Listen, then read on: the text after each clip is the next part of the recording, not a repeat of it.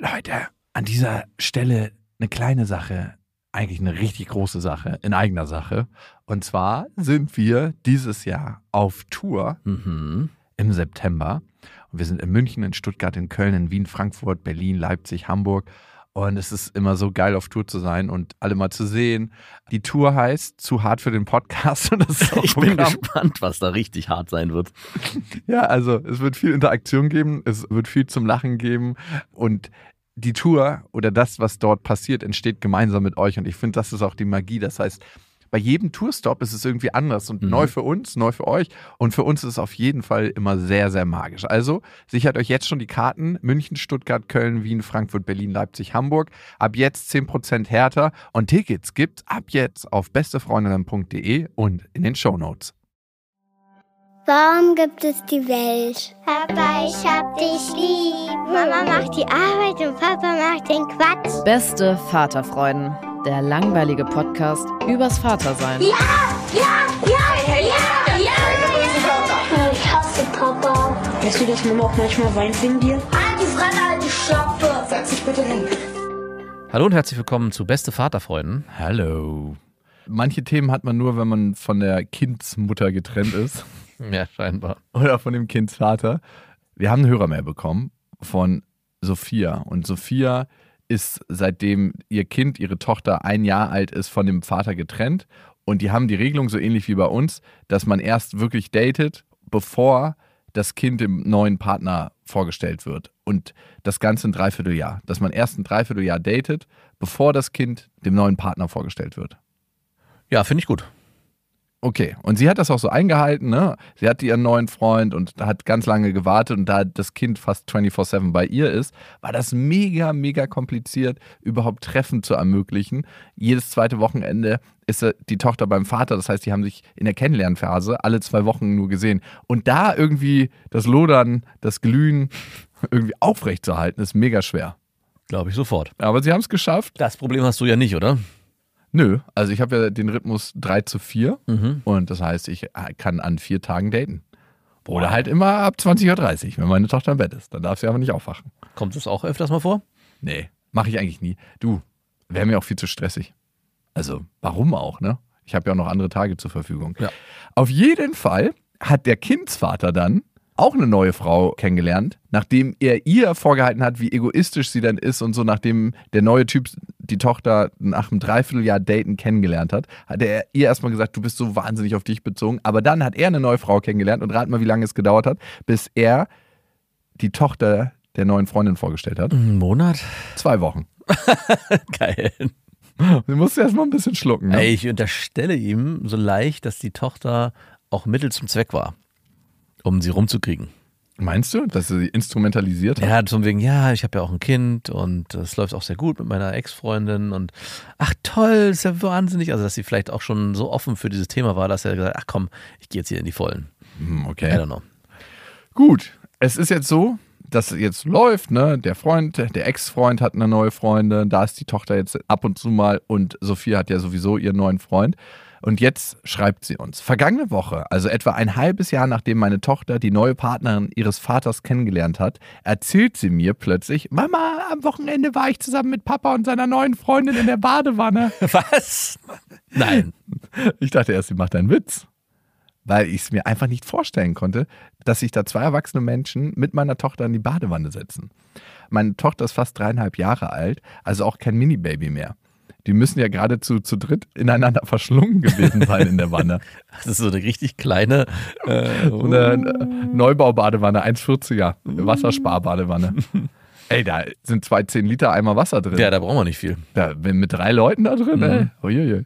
Versteht mich nicht falsch, ich habe mit Nacktheit wirklich überhaupt gar keine Probleme.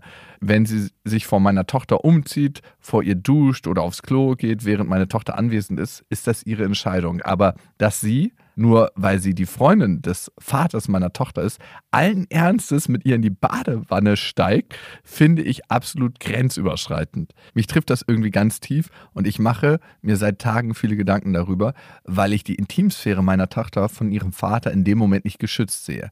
Ich habe sowohl mit dem Vater als auch mit seiner Freundin das Gespräch gesucht und klar gemacht, dass ich nicht möchte, dass eine Aktion dieser Art wiederholt wird. Zu zweit können die beiden in der Badewanne treiben, was sie auch immer wollen. Aber meine Tochter hat dabei nichts zu suchen. Die Antwort war nur, ah, ja, wir haben dabei gar nichts Schlimmes gesehen. Das war ja die Idee der Kleinen. Und X ist ja eine Frau, da brauche ich mir keine Sorgen machen. Oh, Oh, die Attitüde. interesting. Very interesting. Das heißt, wenn wir das Ganze umdrehen, wird es auf einmal richtig dramatisch. auch ganz schön viele Vorurteile. Ah, gut, die Statistik spricht für sie, aber Ja, stimmt.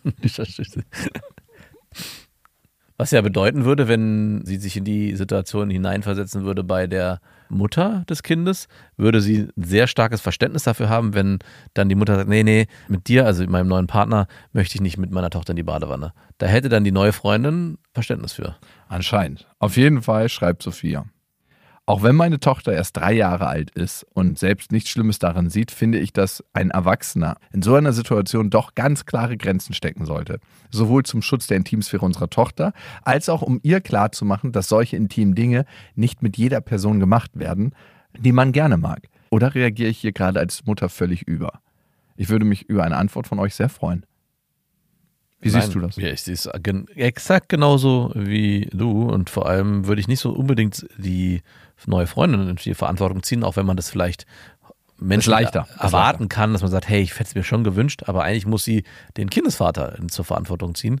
Und ich glaube, ihr braucht nochmal eine ganz klare Definition der Regeln und Grenzen, die ihr für eure Tochter gerade im Kontakt mit neuen Partnern euch wünscht. Weil, ich glaube, das kannst du gleich nochmal erzählen, es da wirklich wichtig ist, dass es da eine Klarheit gibt und eine klare Definition dessen, wie beide sich das wünschen, den Kontakt mit der eigenen Tochter auszuleben. Und ich höre jetzt schon so den Satz, ja, aber sie wollte das halt und ich meine, was spricht denn dagegen? Und natürlich, Kinder sind so unbefangen und unbeholfen, gerade in- in der Grenzsetzung am Anfang, dass sie da gar kein Thema mitsehen. Also ich hatte letzte Situation mit meinem Sohn, wir lagen draußen, angezogen natürlich, im Garten, ich lag auf dem Rücken und er legt sich auf mich und sagt so, komm Papa, wir legen Puller auf Puller. Und ich so, äh, nee, das machen wir nicht. Das machen wir nur drin. Und ich so, äh, das ist auch Quatsch. Und ich dachte, wie kommst du überhaupt darauf? Und auch da war es, fand ich, meine Aufgabe, einfach da auch eine Grenze zu setzen, dass es Die jetzt Nachbarn können uns ja, sehen. dass ich dachte so, es ist ja total naiv von ihm, überhaupt nichts Dramatisches dabei. Und trotzdem dachte ich so, nee, ich möchte das erstens nicht. Und zweitens ist es ja eine Grenze, die ich ziehen möchte, was wir hier nicht irgendwie als normal empfinden. Ja. Und, ähm, und im Prinzip geht es bei dieser auf. Das ist auch eine geile Aussage irgendwie. Ich, dachte, das, ich habe auch gerade Aber, gelesen, aber ist auch, äh, da traut er sich ganz schön viel zu, ne? dass das so passt. ja, was weiß ich, was er sich dabei dachte, keine Ahnung. Aber schon keine Aussage. aber du, so eine Sprüche kenne ich von Kindern. Ja. Auch meine Tochter will immer mal wieder so alle halbe Jahre meinen Lachs anfassen Ja. und sagt, kann ich mal anfassen? Ich so, nein, kannst du nicht, du kannst später mal irgendjemand anderes anfassen. Ja, genau. Da, es geht auch darum, das ist, die Kinder sind sich ja dessen auch nichts bewusst und machen das aus einer völligen unbeholfenen. Ich kann schon verstehen, dass man da Bock zu Ja, hat. klar. Also nicht Lust im Sinne, sondern nicht im sexuellen Sinne, sondern eher so, wie fühlt sich das an? Das ist Ja. ja am Ende ein sehr komisches Gebilde. Ja, auf jeden Fall. Ey, auch Sex ist ultra komisch, wenn du es dir so vorstellst, Klar. dass irgendwie so ein Loch dort feucht wird Ja. und dann steckt man so ein Stück Fleisch da rein ich jeden und dann reibt man das, Das ist Stück dieser ganze Fleisch. Bohai, den man da auch immer macht drum, ne? Am Ende sitzt, liegt man da und steckt es da irgendwie Bei, der, rein. Bei ist dir kicken die Hormone nicht mehr so rein. so, das war so völlig so abstrakt, so, hä? Warum machen wir denn da so einen riesen Und darf man oder nicht? Und Ja, und ich war auch so, ich hatte so, hatte so Lust auf Also, Sex dein und, dachte, Ka- und war so in so einem, dann dachte ich, habe ich mich genau da so reingesteigert und dachte so, auf was hast du hier eigentlich genau Lust? Was ist das denn hier, bitteschön? der Philosoph hat Sex. Ist, Fleisch auf Fleisch, was, was, für darauf ein, hast du Lust. was für ein Quatsch, ja. Ähm, und genau, Schön und vegan. Im Prinzip ist es ja mit einer fremden Person und die Freundin, die nach zwei Wochen da aufgeschlagen ist, ist eine absolut fremde Person. Das Kind kann gar nicht für sich die Grenzen setzen. Und die, Ja. die sieht einfach nur die spaßige Situation, hey, es wird gebadet, ich will mitbaden, äh, ich möchte mit dabei sein, was ja toll ist, aber die Aufgabe der Erwachsenen ist es ganz klar hier zu definieren, nein, ist nicht in Du Ordnung. badest nur mit der neuen Freundin, nicht mit Papa. Und umgekehrt, genau, aber gut, dass du mal sagst, und umgekehrt, glaube ich, und da ist keiner frei von, wenn eine Frau einen neuen Partner hat und dann die Tochter sagt, yo, komm mal mit rein, wird es auf einmal auch gerade wegen diesem komischen Gebilde, was da zwischen den Beinen hängt und da auch irgendwie in einer sehr engen Badewanne mit Sicherheit irgendwelche ungewollten Berührungen stattfinden, würden alle sofort allergisch reagieren und sagen, auf gar keinen Fall. Also mit der Frau ist es okay, aber mit dem neuen Freund ist es nicht okay. Nein, ist nicht okay, aber da würde selbst die neue Freundin wahrscheinlich sofort für sich erkennen, nee, das, Irgendwas läuft ja gerade das komisch. ist gut, das darf nicht sein, ja. Aber ich bin ja eine Frau, bei mir ist es okay. Aber es geht gar als nicht. Mann ist man ja schon mal per se, per Geschlecht Genau. als äh, Schänder, so, genau. weil man als Mann geboren ist. aber es geht gar nicht so sehr darum, weswegen ich das erzähle, ob derjenige äh, ein Schänder ist oder nicht oder ob da was berührt wird oder nicht. Es geht eigentlich um die klare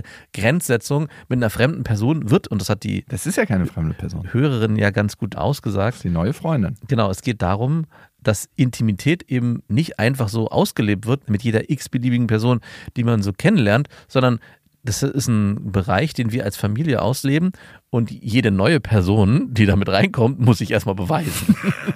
Eine Familienangelegenheit. Das ist privat. Niemals intim im Team. Ja, ich finde es auch schon ein bisschen derb irgendwie, ne? Ich finde es sehr, sehr komisch. Also, ich kann dir mal eine andere Situation aufmachen, wo ich dann auch irgendwann gesagt habe, ich gehe hier mal raus, ne? Wir haben so ein großes Planschbecken im Hof, was wir im Sommer mal aufbauen. Ja. Und das ist nicht so groß. Ich habe gerade so Sorge, was kommt. Und in diesem Planschbecken lege ich mich dann auch manchmal rein im Sommer, wenn es heiß ist. Oder ne, wenn die Kinder fragen halt oft, ob ich mitkomme, meine beiden Nichten Hm. und meine Tochter. Und das ist halt so von der Größe, das ist halt nicht ganz so geil. Das ist so zwei Meter im Durchmesser. Ja. Aber ich merke immer, wenn dann noch ein Nachbarskind mit reinkommt, bin ich auf jeden Fall raus. Ja. Weil das ist irgendwie so eine Überschreitung, wo ich mir denke, nee, ich muss. Und auch selbst mit meinen Nichten, mit meiner Tochter ist irgendwie was anderes. Und wir haben alle Badesachen an. Also, Natürlich. Ich bin manchmal nackt. Ähm, Als einziger. ich Im bin jetzt zu faul hochzugehen, meine Badehose zu holen. Nee, dass das irgendwie zu viel ist. Ja, guck mal, selbst wir hatten letztens einen Freund von meinem Sohn da. Und Mhm. Ja, erzähl wir haben mal. was geguckt, ich glaube, einen Film. Und äh, mein Sohn hatte sich auf der einen Seite an mich angekuschelt und auf der anderen Seite hatte sich der andere Junge an mich angekuschelt. Und da ist eigentlich nichts dabei. Und trotzdem dachte ich so, Wenn jetzt der Papa ich weiß Fenster gar nicht, guckt, habe ich, weiß, ein komisches Gefühl. Nee, ich weiß gar nicht, ob ich diese Nähe, auch ich, ja, so zulassen möchte. Ob ich das überhaupt. Mhm. Äh, Wenn dem Kleinen was zustößt und ihr habt so ein Verhältnis miteinander aufgebaut. Nein. Also auch da, es geht ja auch nicht nur um die Grenzen, die man dem Kind aufzeigt, jetzt in der Badewannensituation, sondern auch die Grenzen, die man für sich selber definiert. Hast du ihn denn so weggeschoben? im? Nee, ich habe mich ganz unbeholfen rausgeredet, indem, hey, wollt ihr vielleicht noch einen Apfel haben? Oh ja, okay. Und dann war ich weg. Aber hey, auch da klar zu sein und zu sagen, hey, kleiner Bengel, das kannst du mit deinem Papa machen, aber ich möchte diese Nähe nicht mit dir. Also, ja, ist vielleicht ein ganz guter Weg, ne? ja, ich hätte es auch so, hätte auch kein Problem damit gehabt, das so zu sagen, aber es Boah, war auch ist nicht dramatisch. Hart, ne? So, wenn er so kommt und so ein bisschen Nähe will und du so. Ja, was ich schon gemacht habe, es gab in der Kita, als ich ein Praktikum gemacht habe, ein Kind, was mir irgendwie beim Vorlesen immer den Arm gestreichelt hat. So und so, so und das, ich habe dann auch irgendwie gemeint, das möchte ich eigentlich gar nicht, das ist irgendwie mir zu viel. dass was anderes gestaltet Nein, und ich habe dann gesagt, du, äh, bitte, äh, ich, ich mag das nicht, wenn du mir den Arm streichelst. Und dann war es auch okay. Also Papa mag das für total. Kind- Der neue Freund von Mama mag das. Für Kinder ist es oft auch gar nicht so dramatisch, wie wir Erwachsene es manchmal so empfinden, dass diese Grenzsetzung zu setzen. Also es ist jetzt nicht so, dass sie da schwer verletzt sind und super traurig, sondern es ist oft Die nehmen das auch gar nicht so zu sich. Ne? Nein. Erwachsene sind ja immer so, meine Welt bricht zusammen, Genau. du hast mich zutiefst beleidigt. Krieg, jetzt fangen wir den Krieg an. Aber für Kinder ist es so, okay, dann ist es so. Ja, und dann ist auch wieder gut. Also sie fühlen sich nicht persönlich angegriffen dadurch. Was auch richtig und wichtig ist. Ne? Ganz, ganz viel, was wir so als persönlichen Angriff nehmen, hat überhaupt gar nichts mit uns zu tun. Nee. Das ist so krass. Okay, also für Sophia, du sagst, sie fühlt ja genau richtig. Also ich zumindest mal mit dem ähm, Lebenspartner, ehemaligen Lebenspartner ins Gespräch gehen und Hat sie die, gemacht, genau. und die Grenzen neu definieren. Und Ja. er hat es ja auch erkannt. Aber die Schwierigkeit ist halt, wenn er da so naiv ist und so eine Situation für sich auch nicht so erkennt und wahrnimmt und dann nicht so ein. Also ich kann auch so ein bisschen verstehen, wie man da so reingerät. Ja, man ist da irgendwie. äh, Aber ich frage mich gerade, wer wollte da eigentlich mit wem baden, dass überhaupt diese Konstellation aufgekommen ist? Ich, ah, ich stelle mir diese Badewanne vor, die die haben. Die haben so ein kleines Schwimmbad. Also sie hat ja beschrieben, dass Die Tochter er, nee, ja, nee, die Tochter hat dann gesagt, ich möchte auch mitmachen. Also es nee, gab, nee, die Tochter hat das von Anfang an initiiert. Ah, meinst du? Nee, stand da. Ah, okay, okay. Weil es wäre schon sehr schräg, wenn, du, wir gehen mal kurz baden. Aber wäre es für dich in Ordnung, äh, wenn deine Mutter, Ja. deine Mutter mit den Kids nackt badet? oh, nee, fände ich auch schon schwer. Nee. Deine Stiefmutter? Also deine Schwiegermutter? Mhm. Wo wäre es mehr in Ordnung? Beides gleich. Äh, 100% gleich? Ja. Oder gibt es so 99, 100? Nee, es hat mit, der, hat mit den Personen gar nichts zu tun. Und wenn Opa das macht? Noch weniger? Jetzt mal für dich. Ne? Ist auch gleich. Klischee. Ist es genau gleich. Also wenn du erfahren würdest, Opa hätte übers Wochenende nackt gebadet mit den Kids, wäre es genau gleich, wie als ob du erfahren Ja. würdest, Oma hätte nackt gebadet. ja. Für mich jetzt gerade in der Situation kann ich es gar nicht an den einzelnen Personen festmachen, sondern es ist für mich die reine Grenze, die eigentlich übertreten wurde und dann ist es egal, wer von denen das war. 100% gleich. 100% gleich. Ich Okay. bin selber gerade überrascht. Aber so fühlt sich's an. 100% gleich. Okay, hättest du mehr, Würdest du mich beim Nachbarn fragen, dann wird es definitiv na, hättest du unterschiedliche Nachbarpräferenzen. Nee, wenn ich das Nachbarpärchen, ein Nachbarpärchen nehme und mir wird erzählt, die Mutter war mit den Kindern in der Badewanne, würde ich sagen, hm, finde ich nicht in Ordnung. Und wenn mir Aber die da- sieht ja auch ganz gut aus, kann ich schon verstehen. und wenn die dann sagen würden, hey, Papa, Papa war, dann wäre da, ey, das finde ich jetzt völlig daneben. was würdest du dann machen? Würde ich, weiß ich nicht, gute Frage, keine Ahnung. Klingeln mal? Hey, Alois, warum warst du mit den Kids in der Wanne? Du, es gibt generell oft ja, es ist ja nicht nur beim Baden, und das ist ein Thema, was immer wieder aufkommt, das wird vielleicht bei dir auch nochmal aufkommen, wenn du deine Tochter zu Freunden lässt oder eben zu Nachbarn, die jetzt nicht deine Nichten sind oder, sondern es sind andere, es ist halt einfach nur eine Freundin. Und die haben bei sich ein anderes System, ein anderes Regelwerk, wie sie mit Dingen umgehen. Und das ist nicht konform mit dem, wie du das zu Hause machst. Was meinst du denn? Süßigkeiten, Medienkonsum, all diese Sachen kommen ja irgendwann auf einen zu. Und da waren wir auch schon. Verdammt! Ja, da, dass ich gesagt habe, auch zu meiner Frau, wenn ihr dort seid, schaut doch mal, wenn die da an Fernsehen gucken oder Videospiele spielen, dass ihr zu uns zurückkommt und wir machen dann was Schönes. Wir spielen dann gemeinsam ein Spiel oder wir backen was oder weiß was ich. Und das ist natürlich jetzt am Anfang noch irgendwie, kann man das noch abfangen, weil die Kinder sich von so Sachen noch eincatchen lassen. Aber es wird irgendwann der Punkt kommen, wo auch mein Sohn zu Freunden geht, wo er genau diese Sachen, die er bei uns wahrscheinlich nicht darf, ausleben darf. Und da bist du ja dann auch irgendwann am Punkt, hey, verbiete ich das, weil ich das nicht gut finde, dass die dort den ganzen Tag Computer spielen zum Beispiel oder den ganzen Tag Süßigkeiten essen oder sage ich, hey, das lasse ich zu, weil das ist ein anderer Rahmen, das ist dort und bei uns ist es anders, das dürfen die auch lernen. Äh, Da geht es ja nicht darum, nur darum, wie ist es in der Badenwanne-Situation, sondern bei allen Fragen im Alltag kannst du dir diese Frage eigentlich stellen. Was wir gemacht haben, ist dann mit Nachbarn auch teilweise sprechen. Also was wir sagen, hey, wir Wir handhaben. wissen ja, ihr macht das nicht so gut, wie wir das machen, Nein, aber seid ja auch selber nicht anders aufgewachsen. Das heißt, ihr könnt gar nichts dafür. Nee, ganz anders. Und zwar auch ganz diplomatisch. Hey, wenn die Kinder zusammen spielen, bei uns oder bei euch, wäre es doch eigentlich schön, da müssen die ja nicht irgendwie vorm Fernseher sitzen, weil sie sind ja da, um zusammen zu spielen. Und wenn sie nicht zusammen spielen, weil sie sich langweilen und die ganze Zeit nach dem Fernseher schreien, dann kann man sich auch wieder trennen und kann sagen, hey, geh doch nach, dann gehst du nach Hause und wir bleiben hier und du machst dann zu Hause was. Das, so haben wir es eigentlich, äh, so haben wir es angesprochen. Ist es auch Verständnis? Ja, das wurde erstaunlicherweise auch da, wie vorhin bei den Grenzen, die man Kindern aufzieht, wenn man einfach nur klar Sachen formuliert, wie man sich das selber wünschen würde, eckt man meistens gar nicht so an, sondern es gibt ganz oft einen ganz großen Wunsch nach Kompromiss bei beiden Seiten. Also es gibt selten jemanden, Nachbarn oder auch Freunde, die sofort in die Konfrontation gehen und sagen, nee, das machen wir so bei uns, ihr könnt mich mal, dann braucht ihr eure Kinder auch nicht mehr vorbeischicken. Wo passiert das in der Regel? Ja.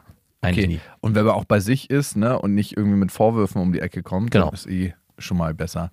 Aber es ist nicht so einfach. Also es ist mega schwierig. Ah, du, du hast ein Problem mit, du hast doch Charme oder was? Nee, es ist einfach nicht so einfach, die, weil du greifst ja indirekt auch immer in die Lebenswelt derjenigen ein, mit denen sich deine Kinder beschäftigen. Also das kann ja für die sein, dass sie sagen, hey, wir handhaben das so und finden es gut. Und genauso umgekehrt kann es ja sein, dass sie sagen, so wie ihr das handhabt, finden wir das gar nicht gut. Wir finden es gut, dass unsere Kinder ab, weiß ich nicht, drei Jahren Fernsehen gucken, um mal ein extremes Beispiel zu nennen. Ob das nun richtig oder falsch ist, möchte ich gar nicht bewerten im ersten Moment, aber es kann ja deren Ansicht sein. Und vielleicht sogar so weit, dass sie sagen, wir finden es gut, wir finden es als Medienkompetenz, dass unsere Kinder jeden Abend eine Stunde lang Fernsehen gucken. Könnte ja sein. Ja? Und dann bin ich mit meiner Haltung sage, finde ich aber eigentlich überhaupt nicht gut. Und das könnte ja clashen, ne? dass man Mhm. sagt, wie einigt man sich dann? Aber so ist es nicht bei uns im, in dem, Nachbar, im Nachbarsumfeld zum Glück. Aber ich weiß noch, bei mir als Kind war es so, dass ich natürlich, Immer zu den Kids gegangen, Klar. dass die alles durften. natürlich, Und natürlich warst du auch nicht so ordentlich zu Hause. Da war es ein bisschen chaotischer. natürlich. Und auf die Toilettenbrille hat man sich nicht gesetzt. Und von den Löffeln hat man nicht gegessen. Aber natürlich hat man da gerne auf der Couch abgearbeitet. Also und ich cool war- war es auch, dass man in der Wohnung die Schuhe anbehalten durfte. Ja, das war, weil, wo warst du denn? Ey?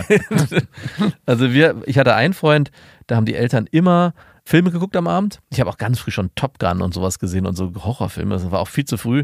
Der eine hatte einen Computer und ich weiß immer noch, wie die Eltern von unten gerufen haben, ihr sollt nicht so viel Computer spielen. Und das war's. Und dann haben wir die ganze Zeit gezockt. Und meine Mutter hat mich irgendwann gefragt, was macht ihr da eigentlich? Und natürlich habe ich nicht gesagt, ich zock den ganzen Tag, sondern wir haben natürlich gespielt. Irgendwelche totalen tollen Spiele im Garten. Und dieses Thema wird Wie auch alt warst du da, dass du deine Mutter schon so systematisch anlügen konntest? Mm, Ich glaube, ich war in der Grundschule, so dritte Klasse, wahrscheinlich so Neun oder neun zehn? oder zehn, ja. Perfekt, ey. Gutes Alter, um schon mal die Wahrheit ein bisschen zu biegen, ne? Ja. Okay, kommen wir nochmal zurück auf dieses Thema Intimitäten zwischen Erwachsenen und Kindern. Mhm. Wenn Ja. du so sagst, hört sich ganz falsch an. Ja, meine Tochter fest meiner Mutter manchmal an die Brust. Weil, weil sie hofft, dass da noch was rauskommt. Nö, weil sie sagt, oh, bei Mama fühlt sich das ganz anders an. Düt, düt, düt. Mhm. Und was sagt deine Mutter dazu? Sagt meistens gar nicht. Weil wie findest du das? Mm, Also, würdest du da, intervenierst du da oder sagst Nein, ich finde das, ein, also es hat ja auch äh, null was Sexuelles. Ja, ich glaube, ich würde meinen, also wenn ich jetzt überlege, meinen Sohn oder meine Tochter, gut, ich ist jetzt sieben, also müsste es eher Ja, gut, sagen wir mal, deine Tochter ist fünf und sie fest deiner Mutter an die Brüste. Da würde ich schon, würde ich intervenieren, würde ich sagen, warum machst du das? Und ich glaube, auch meine Mutter würde es nicht zulassen. Also meine Mutter würde auch ganz perplex reagieren. Gut, jetzt ist es bei dir nicht so, deine Mutter lässt es zu und hat damit kein Thema. Demnach hast du kein Thema, demnach hat deine Tochter kein Thema. Das heißt, es gibt die Regel, die Grenze nicht. Warum sollte sie sich anders verhalten? Das ist ja völlig okay. Passiert jetzt auch nicht. Ich habe es ein oder zweimal erlebt. Ich meine, aber wenn ihr alle den Rahmen steckt, das ist ja ein super Vergleich und das Kind lernt, es ist völlig okay, diese Art von, nenn's Intimität auszuleben in dem Kontext, dann wird es natürlich auch weitermachen. Wo ist die Grenze? Ne? Wo ist da die Grenze? Wo fängt es an, komisch zu werden? Also ich würde es nicht wollen. Ich würde nicht wollen, dass meine Tochter, wenn ich mich zurückerinnere, dass sie weder Aber bei deiner Schwiegermutter wäre es da okay? Nein, gar nicht. Also wo wäre es? Jetzt willst du mich wieder auf den Topf setzen. äh, die Frage würde gar nicht aufkommen, weil es würde, also wenn es einmal passiert, ist so ein bisschen wie diese Puller-auf-Puller-Geschichte. Du, warte mal, ich muss mal wirklich realistisch sein. Ich glaube, es ist einmal vorgekommen, da, ich habe es einmal gesehen, danach nie wieder. Genau, aber es das- war so kurz mal rangefasst, es fühlt sich ganz anders an als beim. Das ist, wäre für mich so. das Aber würde- sie fest da nicht immer und Das immer. wäre eine belustigende Situation, die würde ich dann auch genauso als das nehmen. So, so Genau. hey, äh, aber wenn sie da immer wieder anfassen würde, glaube ich, würde ich auch genau, mal drüber wenn es so ein, so ein Begrüßungsritual werden würde. Komm du bei mir und ich bei Das dir. fühlt sich ganz anders an als bei Papa. Wir haben noch weitere Hörermails bekommen. Sophia, nochmal zurück zu dir. Also hör da weiter auf dein Gefühl. Ich glaube, beziehungsweise wir glauben, du hast da genau richtig gehandelt und du erkennst die Grenzen sehr, sehr klar. Und wenn das dir wichtig ist und wenn du das als wichtig für dein Kind, für eure Tochter siehst, dann ist es auch wichtig, dass du da die Grenzen steckst und das hast du ja schon gemacht. Ihr könnt uns natürlich weiterschreiben an beste.bestefreundinnen.de mit dem Betreff Vaterfreuden und das hat die Anna gemacht.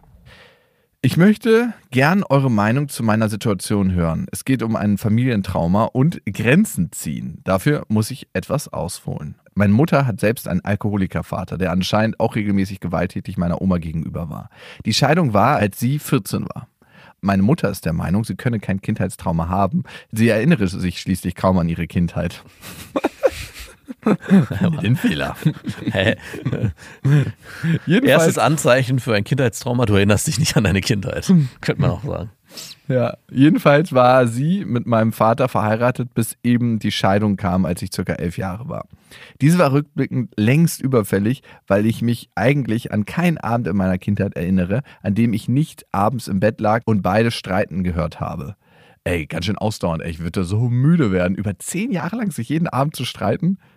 Ich kann mich an keine einzige Situation erinnern, in der die beiden zärtlich miteinander umgegangen sind. Boah. Also umarmen, Händchen halten, küssen. Nach der Scheidung gab es einen riesengroßen Rosenkrieg mit Vorwürfen, er sei fremdgegangen, was er mir gegenüber aber immer verneint hatte. Ich habe mich aus Loyalität zu meiner Mutter immer gegen den Kontakt mit seiner neuen Freundin entschieden, die er seiner Aussage nach aber erst ein halbes Jahr nach der Scheidung hatte. Trotzdem begann seitens meiner mütterlichen Familie eine riesige Hetzjagd. Ich wurde dabei immer über ihn ausgefragt. Er wurde dabei von mir meistens nur als Arsch betitelt. Wow. Meine Mutter hat mir sämtliche Details erzählt, weshalb klar sei, dass er fremdgegangen ist. Äh, würdest du, wenn deine Frau dich jetzt betrügt im Reitstall, das wäre die, das Mhm. wäre das wahrscheinlichste Szenario, da kommt so ein neuer Reitlehrer, 23, 24. Oberkörperfrei, mit so einem Flanellhemd. Ja, Hast mit so einer riesen auf. Gerte auf jeden Fall. Der hat so eine Hat der, auch so, ein, hat auch so einen Grashalm? ja, genau. Pferdeschwanzfrisur, egal. Mm. Würdest du deinem Kind erzählen, warum ihr euch getrennt habt, wenn das zur Trennung führen würde? Also ich hoffe, ich bin so reflektiert, dass ich mit meiner Ex-Frau dann besprechen könnte, was wir den Kindern erzählen.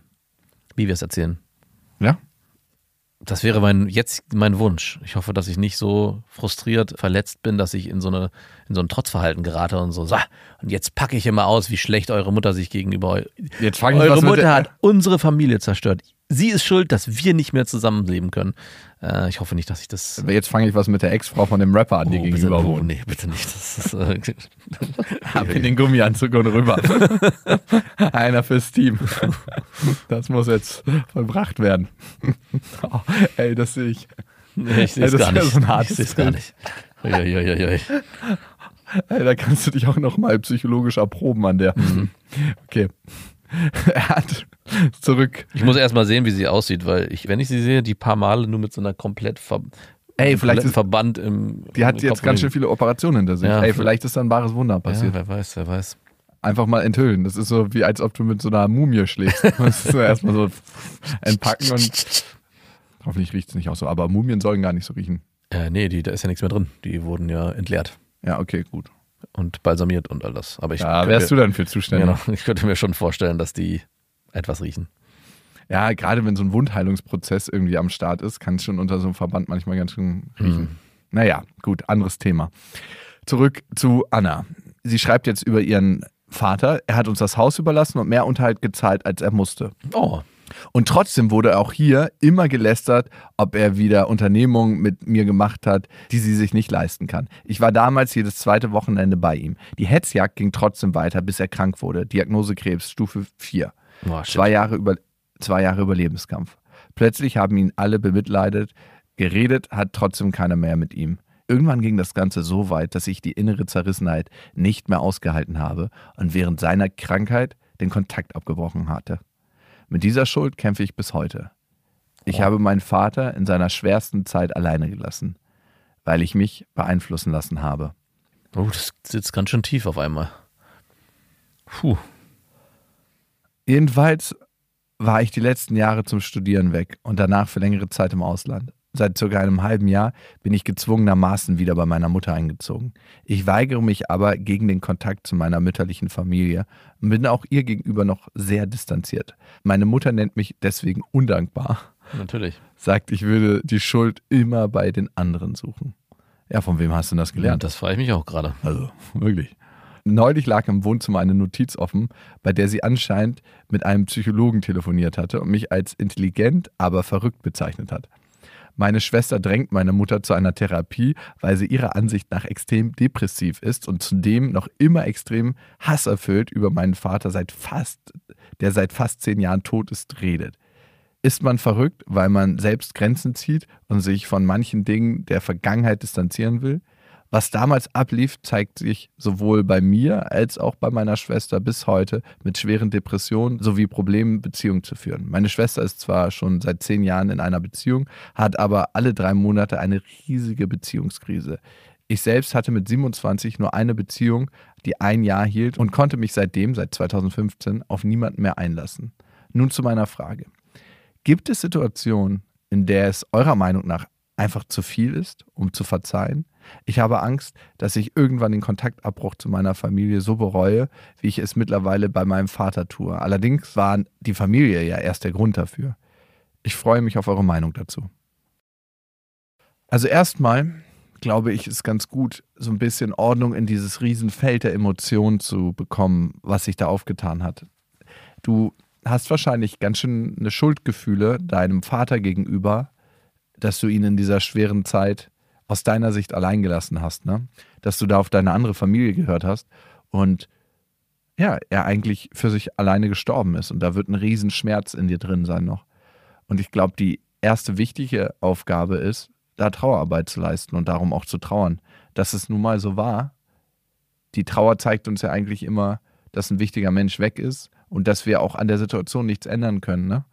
Und das auch zuzulassen, dass, dass es jetzt so ist und dass du daran einfach nichts mehr ändern kannst. Und wenn du das Gefühl zulässt, kann sich auch die Trauer auflösen und kann auch ihren Prozess starten, weil auch das Gefühl der Trauer ist ein ganz, ganz wichtiges. Also auch dafür anzutreten. Und dafür wird sich auch sehr viel vermischen. Ne? Die Wut gegen deine andere Familie, den anderen Teil der Familie, mütterlicherseits, die hält natürlich auch diese Trauer zurück, die da auch ansteht.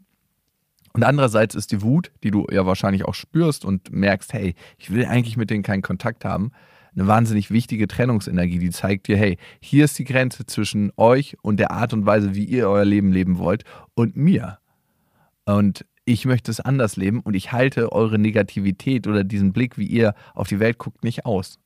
Also diese Wut ist eine ganz, ganz wichtige Abgrenzungsenergie, die auch für dich gelebt werden will. Und wenn die dir im Moment sagt, losgelöst oder aus der Vermengung herausgelöst von, ey, eigentlich trauere ich um meinen Vater, hey, ich möchte den Abstand zu meiner anderen Familie nehmen, dann kann das jetzt für deine Entwicklung ganz, ganz wichtig sein. Mhm.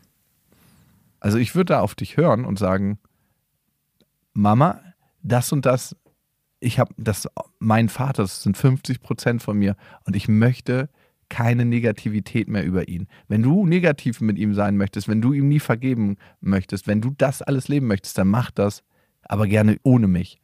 Ich möchte gerne meinen Vater so in Erinnerung behalten, wie ich ihn erlebt habe. Und natürlich war nicht alles perfekt, aber ich weiß, er hat sein Bestes gegeben, so wie du auch dein Bestes gegeben hast, wie es dir möglich war. Aber was ich nicht möchte, ist eine Negativschleife. Und ich merke, und da musst du dann ganz klar sein, dass ich mich Stück für Stück für Stück von dir entferne. Jedes Mal, wenn du verbal ein Stück von meinem Vater nimmst, ist es so, als ob du auch ein Stück aus unserer Beziehung nimmst. Und ich glaube, wenn du diese Grenze klar gezogen hast und wenn sie die immer und immer und immer wieder überschreitet, dann musst du daraus deine Konsequenzen ziehen. Ja, du hast eigentlich schon alles gesagt dazu. Ich finde es nur erstaunlich, was für ein unterschiedliches Thema das ist und trotzdem geht es auch hier wieder um Abgrenzung. Und, Am Ende sind wir alle in der Wanne. Ja, wirklich. Und Klarstellen von Grenzen und auch die Definition für dich selber. Entweder mit deiner Mutter, wenn das geht. Es hört sich aber fast für mich so an, als würde das nicht gehen. Das heißt, du musst erstmal für dich klarkriegen, was sind deine Grenzen und was sind auch Grenzüberschreitungen, die deine Mutter dann in dem Fall vollzieht, um dann ihr auch wieder signalisieren zu können, Mama bis hier und nicht weiter. Und ich stelle mir das schon richtig schwer und hart vor, auch einer Person, in dem Fall deiner Mutter, vergeben zu können für all diese Zeit, die einem gefühlt genommen wurde. Also ich hatte ja auch so ganz schwach den Vergleich jetzt zu mir nochmal ziehen wollen, wo meine Mutter ganz viel auch über meinen Vater hergezogen hat und ja, der macht das nicht und das nicht und ich auch mich sehr verbündet gefühlt habe mit meiner Mutter in der Phase und auch dachte, mein Vater macht die Dinge nicht richtig, macht sie falsch, weil ich halt noch ein Kind war oder ein Jugendlicher, der es nicht besser wusste. Heute kann ich da ganz anders drauf gucken und jetzt ist mein Vater nicht gestorben, aber mein Verhältnis zu meinem Vater ist jetzt auch nicht das Beste. Es ist so ein bisschen, denke ich auch, wie wäre mein Leben wohl verlaufen, wenn ich von meiner Mutter dann etwas neutraleren Blick oder einen vor allem positiven Blick bekommen hätte, würde ich dann heute meinen Vater auch anders annehmen. Und das Einzige, was mir jetzt so ein bisschen bleibt aus dieser Erfahrung, ist für mich zu gucken, und das hatte ich am Anfang kurz formuliert, dass ich mir wünschen würde, wenn zum Beispiel die Beziehung mit meiner Frau enden sollte, aus welchen Gründen auch immer, dass ich es schaffe, vor meinen Kindern trotzdem immer positiv über meine, ja, da der Ex-Frau zu berichten. Und das hast du ja auch sehr gut hinbekommen. Also ich glaube, in der ganzen Zeit, wo du auch geschimpft hast über deine Ex-Freundin und auch gemeckert hast und wie viele Sachen auch schief laufen und warum die so laufen. Es gab, glaube ich, nie einmal den Moment, zumindest hast du es so geschildert, ich muss dir das ja glauben, es kann ja sein, dass du es dann ganz anders in Wahrheit gehandhabt hast äh, nie schlecht vor deiner Tochter über deine nee. Mutter geredet hast. Und ihr damit auch die Chance gibst, deine Mutter so positiv wie möglich wahrzunehmen und auch sich irgendwann ein eigenes Bild zu machen. Ich bin auch mega in Konflikt immer, wenn so Sachen auftauchen, wo ich merke, da sind wir nicht in unserer Erziehung auf einer Wellenlänge, mhm. da nicht einen Haken zu schlagen. Mir ist das eine super wichtige Eigenschaft einfach, ihre Mutter ist heilig. Ne? Also dann nicht zu sagen, guck mal hier zu deiner Tochter, das macht deine Mutter jetzt wieder schlecht. Ich hätte es ja eigentlich anders gemacht. ja, ein einfaches Beispiel, sie darf viel mehr Medien konsumieren bei ihrer Mama als bei Mhm. mir. Ja. Was ist da der richtige Weg? Bei Mama darf ich Fernsehen gucken. Ja. Dann sage ich, ja, hier aber nicht. Ja. Aber warum nicht? Ja, weil ich schön finde, wenn wir Zeit miteinander verbringen. Ja. Und da nicht zu sagen, ja, weil deine Mutter da nicht auf dich aufpasst, Genau. Sondern zu sagen, hey, ich beziehe das auf mich. Du, Ja, das ist, ein gut, ist ein super gutes Beispiel und im Prinzip auch eigentlich der Weg und der Garant dafür, dass das Kind irgendwann, wenn sie dann selber reflektiert genug ist und die Situation einschätzen kann, sagen kann, hey, beide Elternteile haben für mich eigentlich das Beste gewollt und den anderen nicht schlecht gemacht und ich kann beide deswegen auch wertschätzen und auch meine Zeit wertschätzen, die ich mit den beiden verbracht habe. Ja, man muss aber auch sagen dazu, ne, meine Mutter hat das auch nie mit meinem Vater gemacht. Mein Vater hatte so ein, zwei Dinger, wo ich gesagt habe, so, puh, da hätte er sich ein bisschen besser im Griff haben können. Mhm. Aber habe ich auch erst im Nachhinein gecheckt. Und das ist dann auch die eigene Schwäche in dem Moment, ne? Wenn du vor deinen Kindern nicht mehr Haltung haben kannst, Ja. das ist schwierig. Und ich glaube ja, Anna, es geht gar nicht so darum, deinen Eltern zu verzeihen.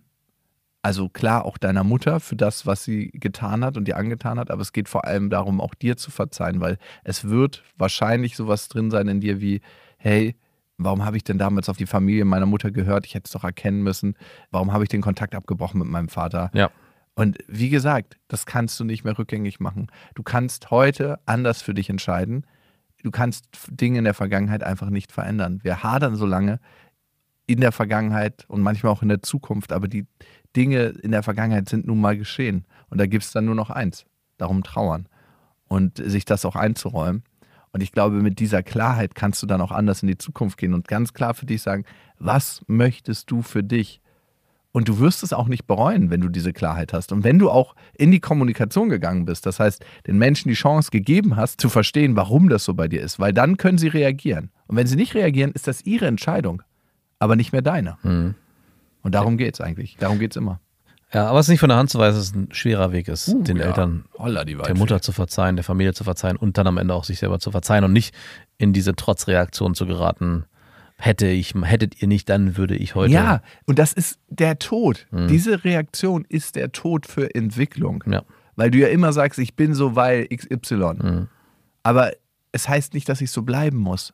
Heute sind wir alle erwachsen und können darauf reagieren. Natürlich ist der Weg voller Schmerz, aber er muss nun mal für die Veränderung gegangen werden, wenn wir tatsächlich nicht im Stillstand, sondern in der Qualität des Lebens leben wollen. Ja. Puh, das wurde hier nochmal ein bisschen Düster schon fast. ein bisschen mehr Gewicht kam rein. Von der lockeren, leichten Badesituation hin zu einer Wanne voll Alkohol. Ja. Wow. Anna, in jedem Fall vielen, vielen Dank an dich für dein Vertrauen. Ich bin immer wieder krass berührt davon, wie intime Nachrichten ihr uns schreibt und wie ihr uns auch in euer Leben eintauchen lasst. Ne? Das ist ja nichts Selbstverständliches. Nee. Am Ende teilen wir alle unsere Innenwelt. Ne? Und ich meine, so viel mehr passiert in Therapie ja auch nicht. Am Ende sind wir vielleicht hier gerade in der größten Gruppentherapie, in dem größten Austausch, sagen wir es so, Ja. Wo wir einen Raum aufmachen, wo Emotionen sein dürfen. Und es hat in jedem Fall eine heilende Wirkung. Und hoffentlich ist es auch ab und zu mal lustig. Vielen Dank auf jeden Fall an euch, dass ihr bis hierhin zugehört habt. Und Bis dahin, wir wünschen euch was. Das war Beste Vaterfreuden, eine Produktion von Auf die Ohren.